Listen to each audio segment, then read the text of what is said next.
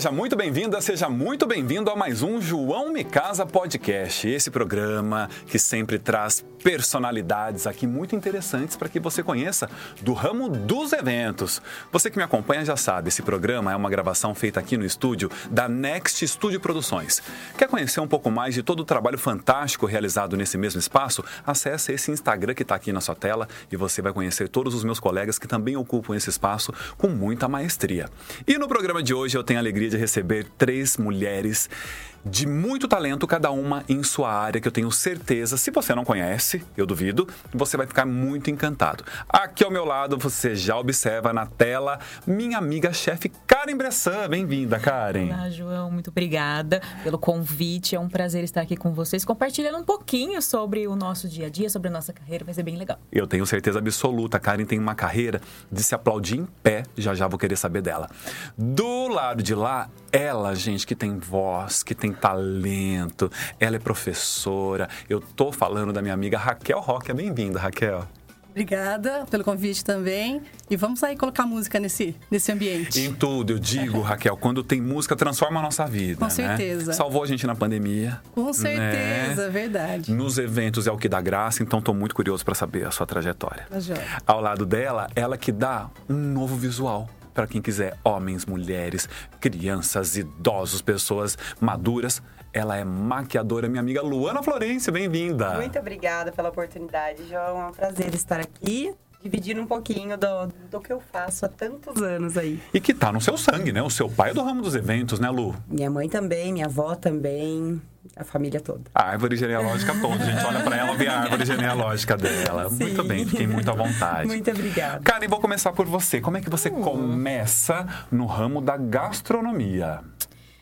Bom, eu falo que acho que eu já nasci com, com essa vertente, né? Com esse barulhinho na cabeça de, gastronomia. Eu me lembro, assim, de infância, que as minhas brincadeiras já eram estar na horta de casa, já brincando com as panelinhas, fogãozinho, enfim, né? Vendo o que minha mãe estava fazendo na cozinha, tentando ajudá-la. Adorava ver minhas tias cozinhando. Então, sempre já teve isso já de família, de infância. E é até engraçado porque hoje as pessoas pensam, ah, por causa de, de programas de TV, de chefes famosos, isso aquilo. Não, eu fui trabalhar com isso muito antes de ser moda. Outra época. É, hoje gastronomia é moda, com os realities, enfim, né? Eu fui muito antes disso a estudar. E eu fui estudar gastronomia porque eu comecei a trabalhar, como muita gente começa a trabalhar em casa, fazendo doces para eventos, encomendas, enfim e me bati alguma coisa assim, não, eu quero ser a minha profissão. É, mas eu quero é, estudar isso. Eu quero entender. Me incomodava o não entender os porquês. O porquê que o bolo não cresce, o porquê que o bolo murcha, o porquê queima, o porquê isso, porque aquilo. Isso me incomodava de não saber os porquês. É porque Deus quis? Sei. Não, não é porque Deus quis. Isso não te confortava. Isso, é, é. Ô, Karen, e isso foi sempre muito claro para você? Você nunca quis outra carreira? Eu é, estudei algumas outras coisas, é, embasado no, no, meu, no início de carreira, que eu comecei a trabalhar com meu pai na área administrativa. Né? Então, eu estudei um pouquinho de comércio exterior, RH, administração. Trabalhei um pouco com ele, alguns anos com ele, com isso. Mas, assim, eu ia para o escritório, mas levava um doce para todo mundo. Entendi. Na hora do intervalo, ai, Karen, faz um bolo pra gente. Sempre traz alguma ali. coisa. Então, sempre, né? Aquele bichinho falando, vai, vai pra cozinha, vai pra cozinha, enfim. E resolvi estudar. Né? Eu comecei com cursos básicos, é, FICESE, muitos, a Isa, inclusive tem gente que Isa pergunta Rodrigues, se eu. Um Isa Rodrigues, Isa. Verdade, tem gente que perguntou se eu sou filha da Isa, de, tanto que eu fiz SESI, enfim, honra, com né? certeza, amo a Isa. É assim, foi um dos cursos, primeiros cursos que eu comecei a aprender um pouco mais. Mas, assim, os cursos, apesar da, da, de muito embasamento eu tive com ela, mas eu aprendi a receitas. Tá. Mas ainda faltava aquela questão, a técnica. O porquê que eu tô fazendo isso, até onde eu posso ir. E quando começou a ser um pouco mais disseminado a gastronomia no Brasil, que antes era só cursos fora.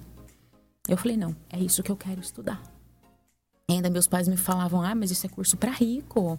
A gente não tem dinheiro para pagar. Eu falei, não, de alguma forma eu vou.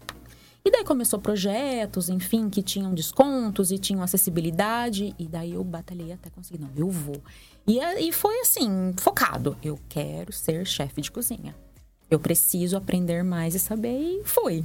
E aí você Cara fez a graduação em gastronomia. Sim, eu fiz a faculdade de gastronomia. É, quando eu fui estudar, é, o Senac era a escola mais conceituada da América Latina, né? Ainda Basicamente, hoje. ainda tem. Muito reconhecido. sim, muito reconhecido, mas hoje ainda nós temos outras boas escolas no Brasil. né? É, no período que eu fui estudar, era Senac, Senac, ponto. E consegui é, fazer esse curso. Ah, posteriormente, eu fiz pós-graduação em marketing com ênfase em eventos, que me ajudou muito também a desenvolver os trabalhos que eu tenho hoje. Saindo da faculdade, trabalhei em várias áreas, enfim, até chegar nos dias de hoje. Ah, muito bom, que a gente vai conhecer já Uhum. já o que acontece nos dias de hoje com essa mulher. Gente, tem uma mão fantástica. E você, Raquel? Você estava me dizendo aqui nos bastidores que não tem clareza do, do início. Sim. Mas você se lembra do contexto. Claro, claro. Não, eu tava pensando aqui que ainda bem que eu tenho um pouquinho de voz, porque eu não sirvo pra cozinhar, viu? Mas nem eu, Ah, é? imagina. Prefiro comer. Bom, eu comecei também assim, cantando no coralzinho da igreja, acho que com uns 10 anos, desde que eu me entendo por gente, eu gosto de cantar, né? Eu já cantava no quintal, pegava cabo de vassoura, aquela coisa, né, de criança.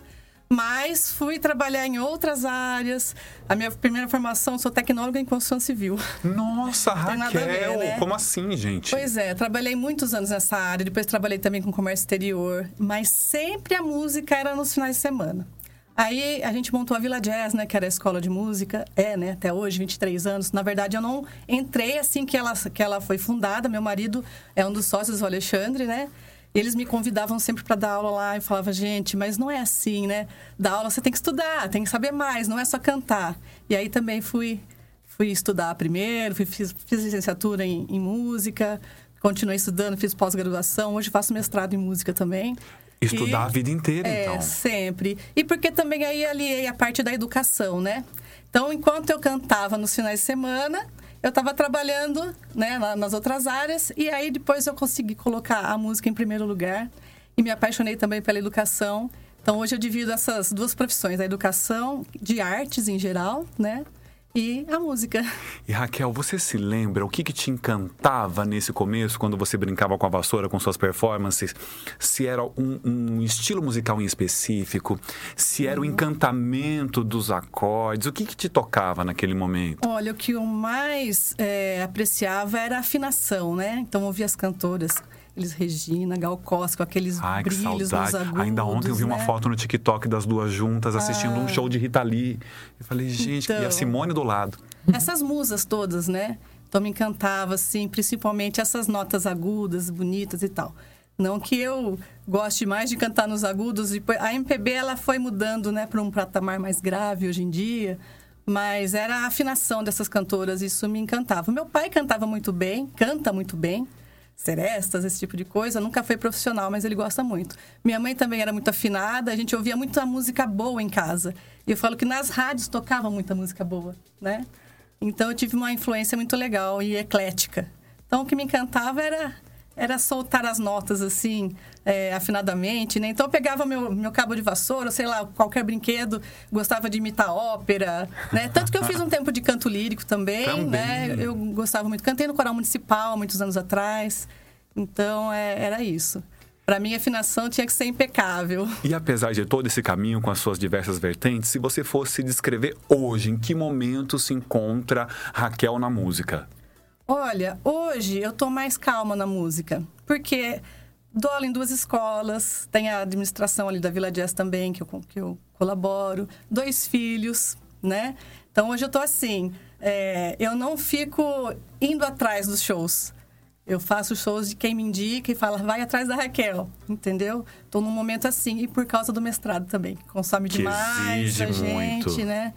Mas é, não posso parar. Final de semana que não tem alguma coisa, a gente fica lá assistindo um filminho, né? Você fala, que gostoso estar em casa, mas parece que o coração tá lá. Ai, É estranho, É né? estranho, é.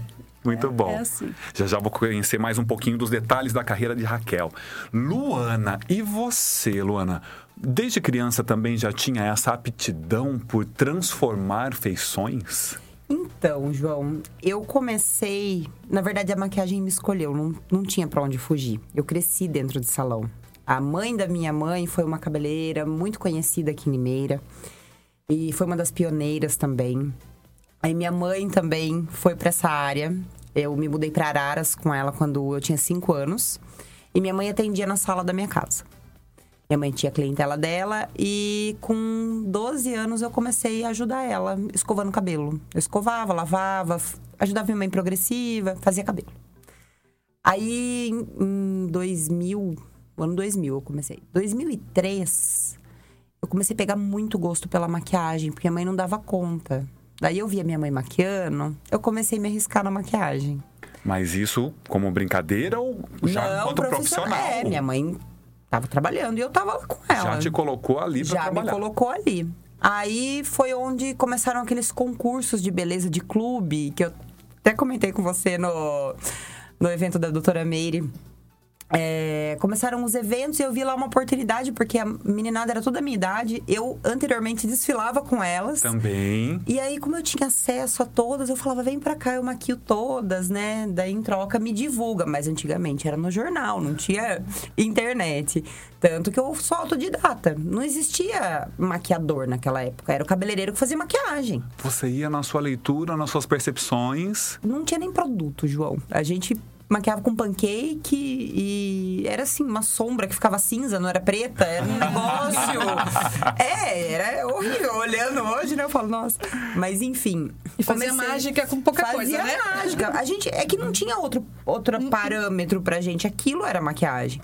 Daí eu comecei a sair em capa de jornal lá em Araras. O pessoal começou a me conhecer e eu fui pro meu primeiro emprego num salão com 15 anos, no melhor salão da, da cidade, no shopping. É, mas sempre me colocavam pra fazer cabelo primeiro. Ninguém confiava muito na minha maquiagem. Mas também fui pegando a confiança do, do proprietário. Daí, com 18 anos, eu vim pra Limeira, me mudei pra cá com a minha filha. Comecei de novo, entrei em vários salões, todos eu fazia cabelo. Até que uma amiga me deu oportunidade pra começar a fazer maquiagem. Aí eu, eu comecei a fazer mais maquiagem, daí já entrou a era do YouTube, que pra mim era tudo muito novo, daí foi a era que começou a vir muita maquiadora. Porque até então não existia a maquiadora. Era. Você tinha que saber fazer cabelo. Senão você não entrava em, em salão. Era um pressuposto. Cabelo pra depois a maquiagem. Exatamente. Daí eu comecei a conhecer através da internet mais produtos, mais técnicas. Eu comecei a ter acesso a coisas. É que nem a, a, a chefe falou, não tinha curso. Então, ah, começou a ter curso, começou a ter escola. Só que quando começou isso, já me chamaram para dar aula. Então, em 2010, eu comecei a dar aula De maquiagem. de maquiagem em escola. Daí eu fui. Tudo aconteceu. Tô até hoje. Em que momento que você percebe se você estava no caminho certo ou não em relação às maquiagens? Porque envolve formato de rosto, envolve o produto certo. Em que momento você tem essa clareza? Eu tenho essa clareza, João, quando, como eu te disse, não tinha curso. Às vezes, os depósitos que vendiam cosméticos traziam alguma marca para eles ensinarem a usar o produto, não era um curso. Aí, quando eu tinha 16 anos, é, 16, eu vi a oportunidade de um curso em Piracicaba de maquiagem. Eram dois dias, um fim de semana. E eu quis ir pra lá fazer. E fui. Eu cheguei nesse curso, não era o que eu estava esperando. Era um curso de visagismo. E eu fiquei um pouco confusa, confesso, porque o visagismo é um estudo é, é, da imagem da pessoa, porque a imagem carrega muita informação. Antes de eu abrir a boca, antes de qualquer um abrir a boca, a gente já faz uma leitura, né? E, e eu aprendi o visagismo nesse curso, mesmo sem querer. Eu fui e aquilo abriu a minha mente, assim. Eu nunca tinha ouvido falar sobre visagismo. Falei, é isso. E daí eu fui me aperfeiçoando mais, fiz alguns. Fui em alguns congressos com visagistas muito conceituados. E comecei a entender para que, que é a maquiagem. Não é só pintar um rosto. O que, que a maquiagem, que, que impacto ela causa emocional, tanto em quem está sendo maquiada quanto em quem está vendo? É uma responsabilidade muito grande. É, você ter a consciência de que eu tô te- atendendo uma cliente tímida. Eu não vou passar um batom vermelho ou fazer um olho preto numa cliente tímida. Eu vou fazer uma noiva, ok, a maquiagem da noiva é atemporal. Daqui 30 anos ela tem que olhar o álbum e tem que se sentir bonita. Então eu não vou usar algo da moda. Eu vou usar algo que não vai ser de moda, que não vou maquiar a beleza dela. Eu vou realçar. Então, em muitas situações, o menos é mais. É a gente saber dosar e explicar isso para cliente. Eu sou uma profissional um pouco chata nessa questão. Eu ia chegar nesse ponto, fantástico. Eu, por exemplo, não sabia dessa questão da maquiagem temporal para uma noiva. Elas chegam sabendo? Não, é, é, bem complicado, principalmente hoje com esse tanto de informação que a gente é bombardeado e a internet não tem filtro, né? Então, se você segue alguém que fala um negócio, aquilo vira regra e não é assim. Então, acontece muito das noivas chegarem, ah, eu quero isso eu vejo que é um olho que vai envelhecer, que, vai deixar, que não vai valorizar. Não é um olho para ela, é um olho para modelo do Instagram, não para ela.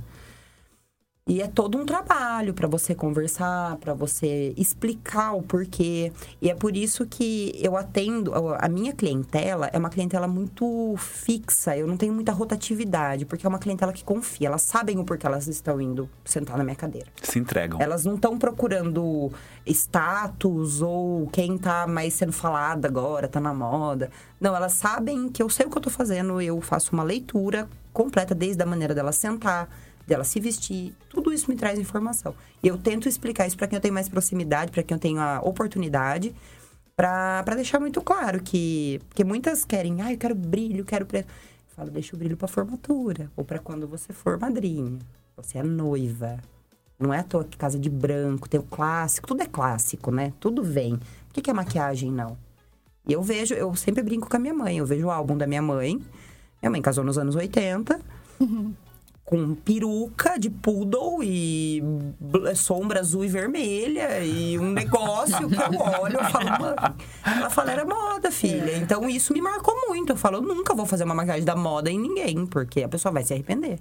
É uma questão de responsabilidade. Né? Exatamente, né? porque se eu, se eu fizer muito bem meu trabalho, ela não vai me esquecer. Mas se eu fizer muito mal também, ela não vai me esquecer e nem ninguém que tiver no casamento. É. Né? E aquilo vai ganhar uma proporção muito maior, né? Exatamente. Agora, eu tô muito impressionado como as histórias de vocês, elas se convergem, né? Tem uma uhum. questão muito forte de família, né? de observação de pais, de mães, é, até de repetição de padrões assim positivos, uhum. né? Uhum, Ainda sim. bem, no caso de vocês, muito bacana uhum. essa sinergia. Ô, Karen, me diga uma coisa. Hoje você tem um, um buffet. Além de ter um restaurante, você também atende enquanto buffet. Como é que você faz essa personalização para cada cliente? Eles sabem o que eles querem na maioria das vezes? Você precisa direcionar? Nem sempre eles sabem o que eles querem e nem sempre eles vêm com a primeira informação do que eles querem e que vai dar certo pro evento deles. Hum, então, assim, às vezes, às vezes. É, às vezes ele fala assim: ah, eu quero servir X coisa. Eu falo, tá, mas quem é o seu, o seu convidado? Ou quem é o seu cliente, né? Porque eu tenho atendimento uh, social, mas também tenho atendimento corporativo. corporativo. Então, não adianta, às vezes, você simplesmente querer colocar o seu gosto é, a gente tem que fazer uma análise é, daquilo que vai ser melhor para aquela ocasião. Então, assim, é a mesma coisa da maquiagem, é o feeling, né? É o entendimento daquele momento. Uh, por exemplo, já um evento que eu fiz que você foi. Uh, tínhamos um arroz de pato. Hum, me lembro claramente que eu hum. não como. Por isso que eu coloquei algumas outras sugestões no cardápio, porque eu sabia que era um produto muito específico. É, muita gente não come. Muita gente não come. É. Mas assim, a cliente fez questão de ter. Eu gosto e eu quero. Tudo bem. Vamos mantê-lo, porém, eu preciso ter outros pratos que possam atender os demais. Eu não posso simplesmente colocar aqui arroz e pato. Come, não comeu, o problema é seu. Não. É. É.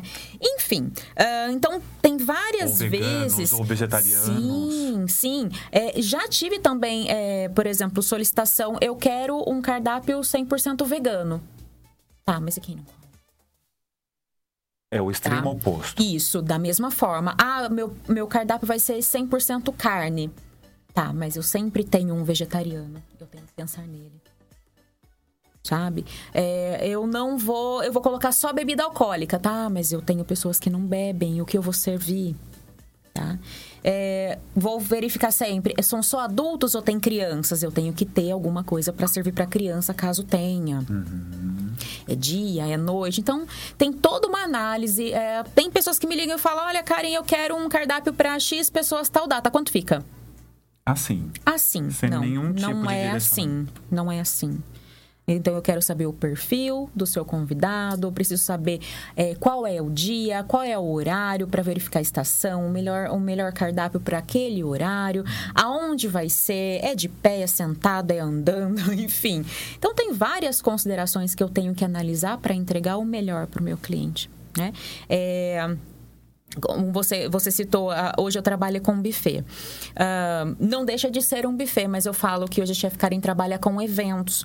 Eventos de uma forma geral, porque é mais do que entregar simplesmente a comida. Então, assim, algumas outras considerações que eu faço também nesse evento que o cliente muitas vezes não pensa é, no que ele mais precisa para fazer todo aquele evento. Às vezes não é um serviço que eu faço, mas eu vou verificar um terceirizado que resolva, eu vou resolver aquela pendência. Eu falo que hoje o meu trabalho é não te dar trabalho. Você faz a leitura global daquele evento, Sim. identifica as necessidades, inclusive, para que não interfira no teu trabalho uhum. e orienta o, o, seu cliente. Sim, tanto no social quanto no corporativo. Uhum. É, a ideia é resolver todas as, as necessidades daquele momento. Então, assim, você está lá para receber o seu convidado, para fazer o seu protocolo ali de recepção, é, de aproveitar a festa que seja. Qualquer pendência naquele momento, que seja, eu vou resolver. Perfeito. Agora, Karen, a gente estava dizendo sobre essa questão do vegetariano, do vegano, que é um ponto que as pessoas não se atentavam até há muitíssimo pouco tempo, né? uhum. né? E exige uma atualização do chefe, da leitura do chefe em relação à, à, realização de um evento, até as suas possibilidades de cardápio. Como é que você se mantém atualizada nesse seu segmento? É, eu falo que nós temos que estudar todos os dias porque são produtos novos, são tendências, é, comportamento né, alimentar principalmente. Então, uh, eu tenho que sempre estar antenada, vamos dizer assim, em tudo que acontece. Que seja congressos, palestras, é, visitas técnicas para o fornecedor, é, visita em outros estabelecimentos também, não só de amigos, parceiros, é, novas possibilidades que se abrem no mercado para conhecer, ver a visão de outras pessoas dentro do mercado, como que elas estão trabalhando. Então, assim, todos os dias eu tenho que me atualizar. Não dá para ficar parada, ah, estudei há 20 anos, tá? O que eu estudei há 20 anos. E a gastronomia, ela, ela é, muda tanto, por exemplo, que eu teve períodos que eu dei aula e uh, o curso de gastronomia são dois anos, super intensos. Eu falo que assim, a gente passa 30% dentro do curso para o aluno, 70% ele tem que correr atrás. A gente é dá, é, a gente dá aí os meios e ele tem que estudar, né? Mas dentro desses dois anos, o que eu passo para aluno de tendência no primeiro semestre, muitas vezes a hora que ele está chegando no final da faculdade em dois anos, já acabou. Já mudou já mudou. O que era tendência há um ano e meio atrás já não é mais. Né? Como aconteceu com a molecular, como aconteceu com várias coisas aí que eu já estudei, nem deu tempo direito de implantar e colocar e já morreu muda muito rápido muito. e exige esse olhar atento. Muito, né? muito, muito. Assim como na música, né, Raquel? Sim. Você me, me, chamou muito a atenção quando você disse dessa mudança da voz feminina para uma voz mais grave. De fato é, né? Percebe. Como que é acompanhar essas mudanças para você? Você fica, você tem um estudo frequente ou a sua observação ela se dá de forma pontual quando há um grande movimento brusco como esse? Bom, na questão da voz, a gente adapta a música ao nosso tom de voz, porque não é uma coisa, o instrumento vocal, você não tem como ir lá, né? Ter todas as teclas igual um piano. Então, a gente, cada cantor tem a sua tessitura vocal, certo? Então, se eu gostar de uma música, por exemplo, da Cássia Eller, que eu canto algumas músicas dela, Ana Carolina, que são cantoras que cantam bem grave, Alcione, eu vou adaptar a tonalidade para minha voz. Não posso deixar ela totalmente diferente do que ela é, senão descaracteriza mas eu posso dar o meu, né, o meu toque naquela música. É isso que muitos cantores fazem hoje com músicas antigas, né? Tem bastante gente da MPB, por exemplo, do, do rock, que pegam músicas clássicas antigas e dão uma outra, né, fazem uma releitura ou fazem uma outra interpretação dessas músicas. Num casamento, por exemplo, eu já tive pessoas que pediram sertanejo, já pediram músicas de vários estilos e aí é a mesma coisa, a gente vai falar, peraí, vamos ver como é que vai ser a sua cerimônia, né? Aí você adapta, faz uma, uma construção de um arranjo que vá combinar com aquele momento. É um momento mais descontraído esse casamento? É um momento mais clássico, né? mais requintado? Então a gente vai colocar um acompanhamento instrumental e vai colocar essa música, seja ela masculina ou de uma tonalidade que não seja adequada para minha voz, vamos colocar ela para minha voz, entendeu? Então a gente adapta, né, independente da época. Vou pegar uma música lá da década de 60, vou pegar uma música atual, a gente vai adaptar ela para tanto para combinar com a minha voz como para combinar com o evento, ou com as pessoas, né, que estão lá. Agora eu vou jogar uma casca de banana aí, hum. Raquel. Você fala, por exemplo, de um sertanejo num casamento e por vezes eu presencio é, isso já, tive... e hoje está cada vez com mais frequência, é. hino de time de futebol, uma série de coisas. A Raquel e seus gostos pessoais nesse momento, como é que ela se comporta? Como é que é a profissional Raquel diante de um pedido como esse? Olha, eu sou uma cantora de, de banda de baile, né? Kruder, que a gente falava antigamente, porque é esses que cantam de tudo. Então eu já cantei de tudo. Eu não sou preconceituosa. Não, alguns estilos não são aqueles que eu ouço. Né? Então, já cantei Calypso, por exemplo. Calypso tá na moda, né? Mas bateu o cabelo também? É, é mais ou menos. Coloquei bota e tudo mais. Né? A banda Ópera Luz, que a gente tem há mais de 20 anos, a gente faz todos os estilos e vai adaptando às épocas. Algumas músicas a gente chama de músicas que marcaram época. Aquilo não sai nunca, né? Hum. E tem outras que você vai acompanhando as tendências. Então, eu canto de tudo que for preciso. É sei lá, o sertanejo até que eu gosto, até os mais antigos, né? Os novos a gente tem que colocar alguns também, de vez em quando você vai mudando. Eu falo que as músicas novas não duram três meses, né? É, já vem uma nova leva. É, você tem que se adaptar. É, mas assim, o meu gosto é bem eclético. Algumas coisas eu não gosto, mas quando o cliente pede, a gente vai fazer o melhor com aquilo que ele pediu, com certeza, né? Eu tento, assim como você falou do, do público, né? Eu tento é, conversar com os clientes, no caso, quando é, por exemplo, a cerimônia é uma coisa que são poucas músicas, dá para você fazer aquelas escolhidas mesmo. Geralmente eu tento também colocar essa percepção do tipo de cerimônia, porque às vezes a pessoa escolhe uma música que não vai combinar. Ou, por exemplo, a música é dentro de uma igreja. Uhum né, a cerimônia dentro de uma igreja. A gente não, não, tem algumas coisas que não combinam com a parte litúrgica, né, dessas, dessas das religiões em geral. E o risco de uma gafe é gigantesco. É, dependendo da igreja, uh, os padres ou, né, uh, dependendo da religião, eles já falam, ó, a gente não pode cantar música em inglês, não pode cantar música X, né? Então, a gente pode adaptar, por exemplo, ah, eu gosto muito de tal música. A gente faz instrumental. Dá para fazer também. No, no, grupo, né, naquela música eu não canto. A gente faz uma coisa é, adaptada para o instrumental, fica muito bonito. Então, dá para fazer o gosto dos clientes e você tem que ter aquele tato, né, para não é, ofender, no caso, se for uma questão religiosa, né? E também não tirar o prazer da, do noivo, da noiva, de fazer, às vezes, uma música que foi marcante para eles durante o relacionamento, quando se conheceram, né? Tudo dá para você adaptar com bastante né, categoria, ele colocar uma coisa com classe, bonita, fica bom. Agora, na, nas festas, aí você pode partir para muitas coisas, né? Eu sempre costumo pedir também para que o noivo e a noiva não pensem só neles. Eu já tive casos de noivos que falaram, oh, eu, eu quero que vocês toquem só rock. A gente tem banda de rock também, né? Mas olha, quem que vai ser, quem vão ser seus convidados? Ah, é avô, avó, tio, tia. É. Então tem que fazer aquela parte, né, do começo. Ah, eu não quero música antiga. Quando a gente toca, por exemplo, num casamento que é familiar, quando você toca lá bidis, sabe essas coisas dançantes, é a parte que mais enche o salão. Porque os convidados mais velhos vão se lembrar da época deles. Aí, quando você põe as coisas mais atuais, os jovens vêm, né? Na verdade, eu acho que quando a música é boa, todo mundo se mistura, né? Quando a música é boa, a comida é boa, uhum. é, né? Verdade. Todo mundo se mistura e curte tudo que, se for bem feito, né? Se não tiver ofensivo para os ouvidos, tudo, né? tudo fica bom. Então é assim, a gente adapta mesmo quando não é do gosto pessoal. A gente tem que fazer o Posso melhor. fazer uma né? pergunta? Claro. É, quando tem casamento, que eu já presenciei isso. Casamento com música em inglês, em outra língua, sei lá, uhum. outro idioma e a gente sabe a tradução da música que não tem nada a ver com aquilo, tá falando de morte, já de não sei que. Eu já presenciei. Já. Vocês falam para pro Falo. casal? Olha, faz ó, mais de 20 anos que eu faço casamento. Mesmo se for a música do casal, eles fazem é. questão. Mais de 20 anos, acho que faz uns 30 quase que eu faço cerimônia. É, baile, acho que faz uns 25, 23, 2000, é, 24 anos que eu faço banda, né? Nas cerimônias eu já presenciei isso, da pessoa falar, ai, canta essa música e tal. Falei, olha, mas essa letra tá falando isso, isso, isso. A pessoa falou pra mim assim, ah, não tem problema, ninguém entende nada, não. Pode seguir, canta aí. Juro. É, quando a pessoa né, é aberta, a gente fala, vamos fazer instrumental essa? Tem a melodia certinha da música, ok.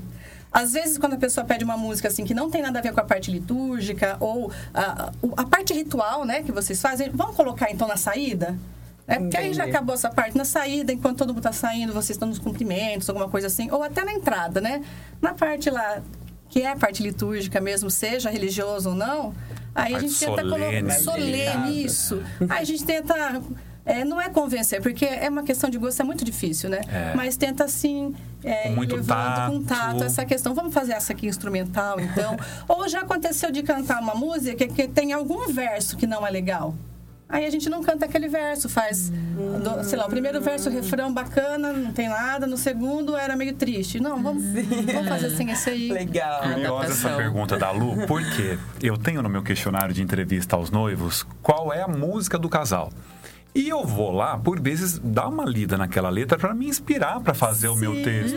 Aí eu bato o olho e falo, gente do céu, e agora? O que, que eu faço? Já cheguei a deixar de lado Deixa de completamente. lado, é. Ou selecionar uma estrofe que tenha um duplo sentido positivo. que não vai chocar a família. leite de pedra, é, né, ou João? direcionar Fez aquela um milagre. para um lado melhor. Então cabe muito bem. e vocês passam por isso. né? Agora, você, Luana, como é que você se mantém atualizada? Porque a gente sabe que esse ramo da beleza é um dos ramos que mais tem lançamentos de produtos ao ano, ao mês. É uma coisa louca. Quem já foi em uma feira em São Paulo enlouquece num lugar como aquele. Como é que você se mantém Sim. atualizada num universo como esse? É, João, é, eu me mantenho atualizada mais na questão dos produtos, uma técnica ou outra que está em alta, eu preciso entender o que está em alta, mas não necessariamente como eu vou fazer aquilo, onde eu vou aplicar. Aí entra o visagismo. Visa- Quando você estuda o visagismo, que é atemporal e é uma técnica universal, porque a gente trabalha com símbolos arquetípicos. O que, que são isso? As linhas, as cores e as formas que trazem essa leitura, que, que faz o nosso cérebro sentir emoções, né? É, elas são identificadas em qualquer lugar do mundo. Então, se eu for no Japão e fizer assim para alguém, ele sabe que eu tô fazendo sinal positivo. E a gente trabalha isso na maquiagem. Então, isso não sai de moda. Isso não é um negócio que ah, é tendência. Não existe. Eu preciso entender o que tá usando mais, que eu vejo na internet. Não tem como. Você ficar rodando rede social, vai aparecendo. Você fala, hum, isso aqui tá usando mais agora. Mas não é todo mundo que pode usar. Tem uma cliente que tem que ter um tipo de olho, tem que ter uma personalidade, tem que. É para algumas pessoas aquilo. Então, por isso que é legal que tem várias opções do momento. Daí eu consigo adequar aquilo para cada pessoa. Mas é mais a questão de produto mesmo. Hoje lança muita coisa. E é complicado também, porque quando eu dou aula, eu explico muito isso para as alunas. Você não precisa ter tudo. Você precisa ter poucos e bons, porque a gente é alquimista. A gente vai fazer do, de um produto que é uma- um corretivo, eu diluo, eu viro base, e eu posso ter só as cores primárias, o branco e o preto. Eu vou fazer qualquer cor de batom, qualquer cor de base. Dependendo quanto eu diluir, eu vou deixar numa textura. Daí eu posso usar aquilo como blush líquido, cremoso. Então, assim, você não precisa ter muita coisa. É muito a questão do capitalismo, de venda, de enfiar goela abaixo para quem não tem muito entendimento. E essa nova geração que vive na internet, eu tenho filhos, que eu vivo isso em casa. E não é bem assim. Minhas, minhas alunas chegam, ah, é porque eu comprei. Eu falo, nossa, não precisa. É tipo, você teve isso aqui, ó, você já consegue fazer tudo isso. Então, eu sou um pouco antiga nessa questão. Eu gosto de ficar no tradicional, porque time que tá ganhando não se mexe. Então, eu, eu, eu continuo, eu sigo. Eu sou um pouco avessa essa questão muito de, de moda. Porque as pessoas pagam uma maquiagem quando ela tem um evento que ela vai ser fotografada e vai guardar pro resto da vida. Isso é um pouco delicado. Adorei a sua analogia com a alquimia, porque é isso. Por vezes a gente está observando um trabalho de vocês, maquiadores, e vocês estão ali batendo papo, participando e, de fato, fazendo essa alquimia, né? Adorei. É, mas eu não tenho base. Eu não tenho base na Como minha assim? bancada. Ah, a base é o produto. Base é o produto que passa Tá. na pele para uniformizar. Eu não tenho base. Eu faço na hora para cada cliente. A base, o corretivo, o pó, tudo é personalizado no meu atendimento. Por isso que eu só consigo fazer quatro maquiagens no dia. Ah, essa é uma questão Eu também. não consigo fazer em produção. Às vezes as pessoas falam, ai, não desconto, vai eu e mais seis amigas. Não, mas eu não faço, eu só faço quatro. Eu, preciso, eu só agendo o cliente de duas em duas horas. Porque quando eu tô com a cliente, eu vou fazer tudo pra ela. Eu vou conversando, eu vou entendendo, eu vou montando. E daí, na hora que finaliza, eu consigo limpar, higienizar minha sala inteira, limpar todos os meus pincéis. A última cliente vai ser atendida na mesma qualidade da primeira. Então, eu, pre- eu prefiro preservar isso do que ser a louca do- da tendência, entendeu? Eu acho que a tendência é como a, a, a chefe falou. Passa a tendência, mas o tradicional é, é o clássico, não, não tem erro, né? E outro dia a gente se encontrou, te parabenizei, inclusive, por essa responsabilidade. Eu tenho muitas situações chatas de casamentos que atrasam por essa preparação da beleza, seja cabelo ou maquiagem da noiva. Aí eu pergunto, mas o que é que aconteceu? Aí ela tá lá se maquiando com as madrinhas. Eu, todas? Todas as madrinhas? E a noiva? É, elas estão lá na casa da noiva. Eu falo, gente do céu, quem foi esse profissional que topou fazer uma loucura dessa? Ah. É uma responsabilidade. É, e assim como a chefe também comentou, quando as minhas clientes que já são habituais, que já me conhecem, né, elas vão casar. Lu, vou casar em Ilhabela, já aconteceu. Lu, em Ilhabela são 16 madrinhas de cabelo e maquiagem todo mundo. Você organiza pra mim? Organizo. Aí eu monto uma equipe, quantas você faz, quanto tempo você demora com folga? Com folga. Tanto, tanto, tanto, tanto. Tá. Vou precisar de três maquiadores e três cabeleireiros. Perfeito. Aí eu faço o cronograma. Eu sou chata. Eu gosto de eu fazer. Ah, o cabeleireiro faz. Não, deixa que eu faço. Então é, vai lavar o cabelo, escovar, vai fazer rolinho. De lá vai pro maquiador, do maquiador volta pra prender o cabelo. É o mesmo profissional que vai fazer? Vamos fazer um rodízio, vamos entender como que vai montar esse quebra-cabeça. Nunca trazei uma noiva na minha vida, mas já aconteceu de deixar uma hora e meia antes pronta.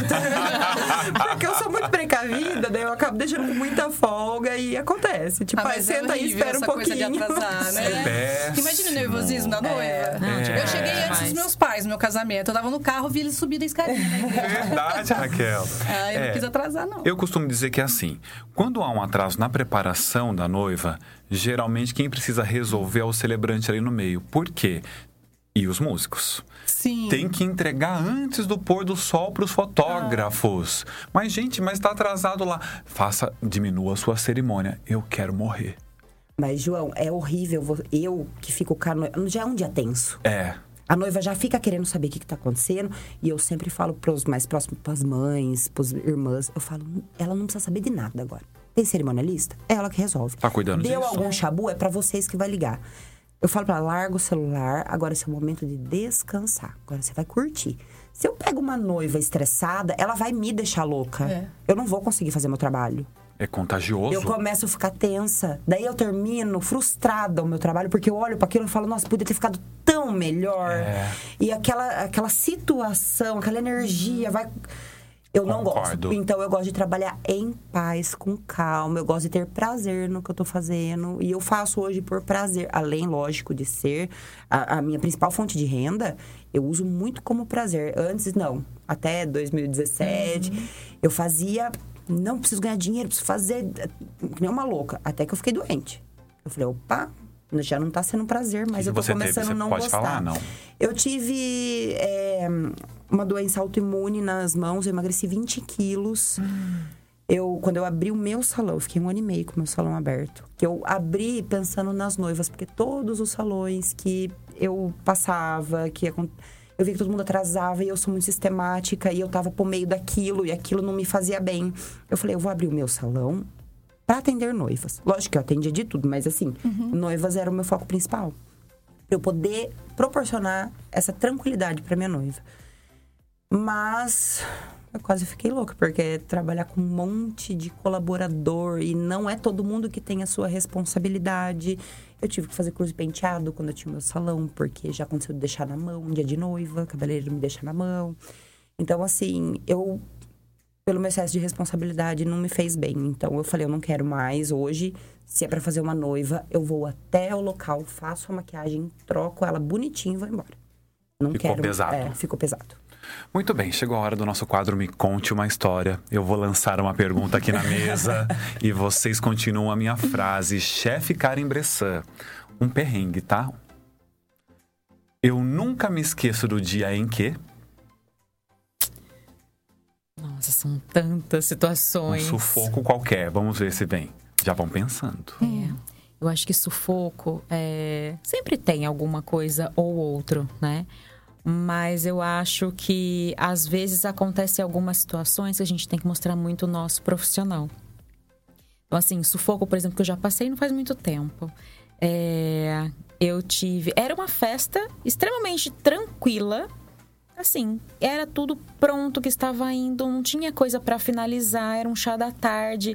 Foi todo mundo rindo, todos os funcionários sorrindo. Essa festa vai ser tranquila, são três horas de chá da tarde, é só servir, belezinha. Estava eu na cozinha, montando as tábuas de, de queijos, tal, tal. E um colaborador saiu com o meu carro para buscar o bolo. Era só buscar o bolo e voltar com o bolo já decorado, lindo, maravilhoso para eu colocar à mesa. Toca meu celular. Chefe. Fala. Bateram no seu carro. Ai. Tá. E o bolo? Machucou alguém? Não, não machucou. Não, primeiro eu perguntei, fui humana. Eu já ia perguntar do bolo É. também. Machucou alguém? Não. E o bolo? Não, tá tudo sob controle. Eu falei, então, tá bom. Mas eu preciso que você venha aqui, faltando 30 minutos para começar a festa. Mas eu preciso que você venha aqui para fazer a liberação do seu carro. Eu falei, bom, então é grave. Nossa. Mas não tem ninguém machucado. Não, não tem ninguém machucado, mas você precisa vir aqui. Eu falei, tá bom. Liguei o telefone, olhei porque eu não podia causar com o restante da equipe, que não Exato. podia, né? Tá bom. Gente, eu vou sair resolver só um- uma coisinha rápida e já retorno. Aí todo mundo ficou calmo, sereno, cada um sabia o que fazer, ok. Cheguei lá, meu carro estava destruído, deu PT. Nossa, cara. E não eu aconteceu nada com o bolo? Não. O bolo tava dentro já do carro? Tava. A senhora, a senhora dirigindo não parou no pare, levou meu carro embora, pegou o lado inteiro do meu carro, deu PT no meu carro e no carro dela. Nossa. Enfim, mas ninguém se machucou, graças a Deus. Mas a hora que ela viu o meu carro, ela, ao invés de frear, ela acelerou e levou meu carro junto. Mas enfim, mas foi muito engraçado que daí eu peguei uma pessoa que estava lá, falei assim: pega esse bolo, deixa, pedi um Uber, Fina. entra, pega esse bolo, coloca aqui. Coloquei o endereço, ele nem sabia onde- pra onde ele estava indo. Sangue Falei, frio. Vai, liguei pra, pra minha filha que eu pedi pra ele ir pra festa. Filha, bateram no meu carro, estou indo pra lá resolver. Você vem aqui pra festa e finaliza essas coisas aqui pra mim. né? Beleza. Vai com esse bolo, chegando lá você entrega na mão da Andressa. Eu só preciso disso. E resolvi com o policial, liberação de carro, isso e aquilo. Só olha pra ele e falei assim: estou no meio de uma festa, meu cliente precisa de mim. Precisa de mais alguma coisa pra mim? Ele, não, tudo bem. Pode Protocolo ir. aqui, só assina aqui. Muito obrigada, boa tarde, voltei. Voltei de Sangue frio Uber. total. Cheguei lá, cliente. Daí me ligaram, Karen, a cliente tá perguntando de você. Fala que eu só saí resolver um probleminha e já estou voltando. E eu plena volta. E aí, vamos continuar a festa? E seguiu a festa. E segue a festa. Ô, Karen, passa aqui pra gente. Como é que você leva o bolo no carro, só pra eu anotar aqui, porque eu só de parar no pare o negócio... Não, mas sabe que já- regras É. básicas, isso muita gente se perde. Nunca leve bolo na mão. As pessoas têm o hábito, ai, eu levo na mão, que, que eu mais seguro. Não, Não. porque vai trepidar, você vai mexer. Leva sempre. Ou leva no porta-mala, tá? Ou leva no chão do carro. Não leva no banco porque é inclinado e nunca carrega bolo na mão. Nunca. É, porque qualquer movimento brusco, você lança esse bolo pra algum sim, lugar. Sim, sim. Aconteceu várias outras coisas nessa festa. A gente brinca hoje, a equipe brinca e ri muito. Foi a festa do caos. Porque aconteceu. da Mas assim, todo mundo assim. tipo assim, Impecável, não não está tá acontecendo acontecendo nada, nada. mas faz, parece que faz 12 horas que nós estamos aqui. Só passou uma hora e meia. Acontecia tudo. É. Boa. Raquel, nunca me esqueço do dia em que... Mandei montar o som de uma festa de casamento em um salão e era em outro. Raquel... A sorte que a nossa equipe de som é, eles são de Pirassununga. Eles sempre estão muito antes da hora, montam com antecedência. Eu mandei colocar lá no Limeira Futebol Clube e era no Limeira Clube. E era no Limeira Clube. Pra quem Mas não é de Limeira. Limeira, eles são próximos, é, são salões É, próximos. só que assim, o Limeira Futebol Clube é aquele monte de escadas. Sim, né? não tem e elevador, a gente foi tem perceber rampa. isso à tarde, né? E aí, porque ele veio, eu tava na minha casa, ela tá instalando o som lá, né? É muita coisa, treliça, é luz, é aquela coisa toda de palco, né? Aí, a hora que eu percebi o erro, imagina. Ai, a alma sai, eu sei. A alma sai do É. corpo e volta. Aí a gente arrumou o Nivaldo, né, que é o nosso sócio lá da banda Ópera Luz, arrumou uns carregadores fortes lá de Cordeirópolis, que ele é de lá. Chamou uns meninos estavam no bar tomando cerveja. Nivaldo Vocês vão Menezes. comigo lá pra Limeira. Exatamente. Vocês vão lá comigo. Aí todo mundo arrumou. Descarregou, desmontou, todo mundo carregando. Eu carreguei treliça, eu carreguei, tava de short, chinelo, carregamos tudo, montou lá no Limeira Clube. A hora que começou a festa, tava tudo impecável. Raquel. Mas, gente, quem é essa pessoa do Limeira, do primeiro Limeira, que permitiu a Ia ter montagem? festa lá no dia, um aniversário. Olha que curioso. é, era um aniversário, acho que tipo 15 anos, alguma coisa assim. A pessoa que tava lá montando falou assim: Nossa, não sabia que ia ter essa bandona nessa festa. Mas, né, enfim. Será que o DJ. Deixa pôr, será que o DJ pôr. tem tudo isso daí, né? E tal. Ai, gente, que coisa, né? Mas aí eu também aprendi, né? A prestar mais atenção. Ah, ô, eu liguei pro- ah, o Limeira Clube, tá? Não, Limeira Futebol Clube. Ele. não é daqui, né? Foi do clube errado. E montou. E montou, mas deu tudo certo Sabe no que final. você contando isso, na- no último programa que eu fiz, vieram uma irmã cerimonialista e uma a outra era confeiteira, ambas de Araras. É, os doces foram entregues na- no lugar errado, onde haveria um casamento, e a pessoa que recebeu colocou e misturou os doces com os outros na, na mesa. Aí tiveram que buscar a mulher, ela terceirizou a entrega, o problema foi esse. Tiveram que buscar a mulher que fez, a confeiteira, e ela tem que identificar esse brigadeiro é meu, esse não é, esse é meu, aquele, aquele. Dizem que foi uma confusão por essa questão de, de lugares, de lugares, de nome parecido. também. Exato, exato. Luana, nunca me esqueço do dia em que. Nossa, olha, João, passou muita coisa na minha cabeça quando você fez essa pergunta. Mas assim, o dia que eu terminei o dia, se- sentei e chorei no chão. Assim, foi o dia mais pesado, acho que, da minha vida profissional. Eu tava no meu salão, né? No meu tão sonhado salão, com uma noiva. E eu acho que tinha umas 25 pessoas lá dentro. Era muita gente. Veio equipe de São Paulo, veio muita gente. Só que eu tava sem cabeleireiro. Até aí, ok, eu fiz o cursinho de cabelo, me preparei, fiz numas amigas, falei, não, tô, consigo fazer uma noiva. Aí, como acontecia o dia da noiva, eu tinha minha sala, eu atendia algumas pessoas mais próximas da noiva e a noiva, e o restante das madrinhas e convidadas eu deixava com os outros profissionais em outras salas, distribuídos. E a minha secretária ficava organizando tudo. Café da tarde, eu deixava tudo comprado, falava horário, tarará, e ela fazia tudo e os profissionais trabalhando. Até o momento, tinha da minha de honra também esse dia.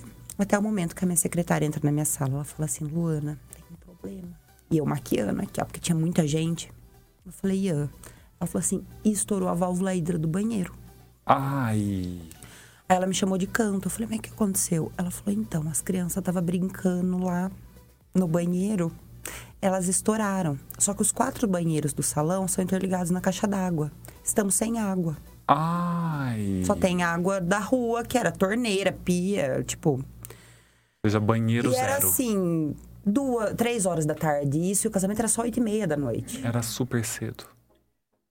Aí eu falei, ok, arruma um encanador urgente. E ela nunca que arrumava sábado, três e meia da tarde, um encanador que atendesse a gente. E eu tendo cliente pra atender e tentando resolver. Nisso, eu fui na sala da noiva, tinha muita madrinha. Eu falei assim, olha, falei pra noiva, não entra no banho agora, porque a gente teve um problema na descarga e a gente tá sem água nos banheiros. Como assim? Falei, calma, já vou resolver isso, só não entra no banho agora. Beleza fez que as madrinhas, eu acho que botaram um pouco de pilha, ela entrou no banho, acabou a água no meio do banho. Ai. Aí nisso ela apavorou, só que até então eu não falei pra ninguém que eram as crianças que tinham quebrado. Aí o estilista que fez o vestido foi buscou ela, que era perto do meu salão, o Carmo. Pegou ela, levou pra casa dele, ela terminou o banho. No que ela voltou, ela tava com o olho assim, de tanto chorar. E ela não olhava mais na minha cara. E era uma cliente minha antiga. E se organizou anos pro casamento, sabe? Pra sair tudo perfeito. Ela não olhava mais na minha cara, nisso eu já tava nervosíssima. Foi um cara, cobrou 700 reais pra fazer uma avaliação, ele não arrumou. Nossa. Eu ouvi, não é um absurdo esse salão e não sei o que tem. E eu quieta, não podendo falar que eram as crianças. E eu engoli no seco. A noiva, acho que tava tão desestabilizada, nervosa na hora, que ela falou assim: Eu não quero mais a maquiagem do teste, eu quero outra. Mudou. Co- ó, como eu- o psicológico, Interfere. eu respirei, porque assim.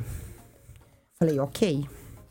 Fiz a maquiagem. Levei ela pra sala de cabelo. Nisso, todo mundo já tinha ido pro casamento. Daí ficaram só os profissionais, mas tinha também uns nove profissionais. Entre os cabeleireiros que terminaram, ahn, fotógrafos, eles fizeram um paredão atrás de mim, assim, pra eu fazer o meu primeiro penteado da noiva.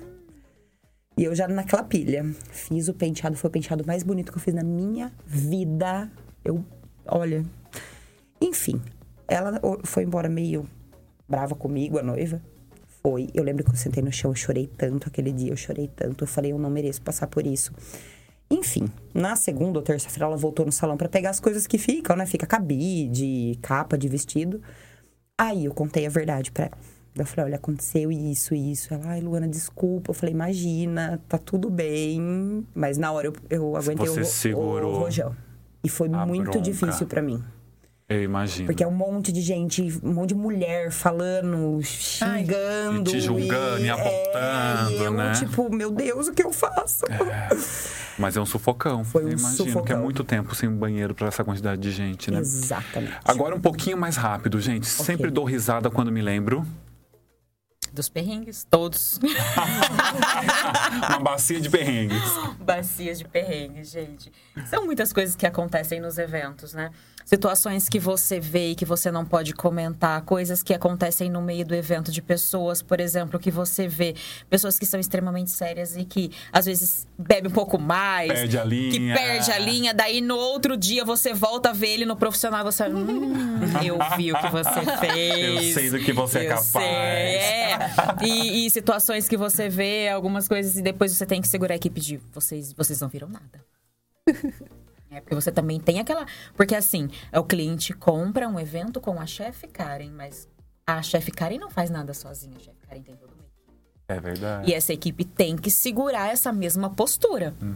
É, então é às vezes. Os Ah, é, bastidores. os bastidores. Às vezes a gente faz algumas reuniões de pauta e daí solta. Ai, mas e se acontecer de novo o que aconteceu com o fulano? Bom, assim. Ai, mas se acontecer. Então, assim, nas nossas reuniões de pauta de eventos, saem muitas risadas de coisas que já visualizamos aí e, pode resolvemos. rir. É. Entre vocês, né? Entre nós, nós rimos, mas às vezes a gente fala, meu Deus. Deus, como pode. É. E você, Raquel? Hoje eu dou risada, mas no dia quebrei um dente cantando. Ai, Raquel! fez assim com o bração, pá, no microfone na minha boca. Coitada! Quebrei esse dente aqui no meio.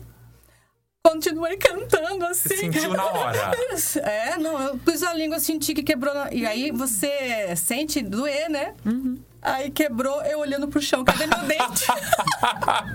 Continuei cantando, cantei a noite Coitada. inteira com a boca meio assim, com medo de, de mostrar meu sorriso. Um amigo meu da banda achou meu pedacinho de dente, guardei o dente. No dia seguinte fui ao dentista, ele colou. Hoje eu já fiz uma outra, um outro trabalho aqui pra ficar bonitinho, né? Mas. na- Gente, coitada! na época foi triste, hoje a gente dá risada, susto, né? É, imagina. Aham. Luana, sempre dou risada quando me lembro. Então, teve. Não são muitas, tá, João? Teve uma específica que eu maquei uma amiga pro casamento. E a gente tinha um grupo de seis amigas, e daí, antes dela ir pra igreja, foram todas pro salão e começaram a levar bebida, champanhe, isso, aquilo. Eu sei que a gente bebeu demais antes de ir pra igreja. E foi um cenário meio apocalíptico, assim, do tipo, se beber não case, sabe um negócio, uma arrumando o cabelo que já tava tudo descabelada, a gente tendo crise de riso na igreja, foi um negócio, assim, o mais próximo da profissão, porque profissionalmente eu sou. um- Eu acho que eu sou chata, João. Depois dessa pergunta, Rígida. eu tô achando que eu sou uma pessoa, uma velha. Não, mas essa já tá valendo, maravilhoso. Ô, Karen, com tantas histórias, né? A gente contou algumas aqui. O que, que você diria hoje para alguém que pensa em começar na sua profissão? Qual orientação, qual conselho? Primeira coisa, o que você vê na TV não é verdade, né? Porque todo mundo acha que Glamour. é, ser chefe de cozinha é glamouroso. né? Riquíssimos, milionários, enfim, nada disso, gente. Vocês vão trabalhar 8, 12, 14, 18 horas em pé, numa cozinha quente. É, é, tendo várias atribuições, tendo várias necessidades de resolução, tem que dar resultados, né? Tem que resolver se deu errado, o que, que faz, se queimou, o que, que resolve isso aqui. Então, assim, é bem mais a fundo do que aquilo que a gente vê nos realities. E depois? Mas é lindo. Satisfatória, maravilha, É, né? é, é. Você, Raquel, qual sua dica, seu conselho para quem pensa em começar no ramo da música? Primeiro é estudar, né? Ver se você está fazendo direitinho, sempre tentar é, estar dentro das tendências, mas também não precisa ser essa coisa tão louca de, de querer acompanhar, porque o, o- o básico bem feito é sempre mais bonito, né? E, e eu estava até pensando aqui numa coisa a respeito dos noivos, né? É o dia que eles têm que aparecer. Exatamente. Porque tem artista que quer fazer um espetáculo ali, é, não fica legal, né? Na hora do palco de dançar ali no, no show, que é na, na fe- quando é festa, é legal, né? Vai, troca de roupa tal e tudo mais, mas na cerimônia a gente tem que estar ali fazendo um fundo bem feito, mas quem tem que aparecer são os noivos, né? Muito bem colocado. Assina embaixo, Raquel. Luana, o que que você diria para alguém que pensa em começar no ramo da maquiagem? É, estudem bastante, né? E primeiro tente filtrar se a pessoa quer ser maquiadora ou se quer ser digital influencer. Tô vendo muita. né? As as pessoas estão confundindo um pouco, estão usando a maquiagem para crescer na internet, porque é uma coisa que engaja a maquiagem. Como você mesmo disse, está crescendo muito, né? É, eu falei pro meu marido: toda mulher tem um, pelo menos um batom. É um item básico. Então, tenta entender, porque a gente trabalha aos finais de semana, enquanto os amigos estão indo pra festa, a gente não vai. E a gente tem que estar feliz, e não com um sorriso no rosto pra mostrar que tá com um sorriso. A gente realmente tem que estar feliz, tem que dar atenção, porque a pessoa que senta na cadeira, ela quer ser cuidada.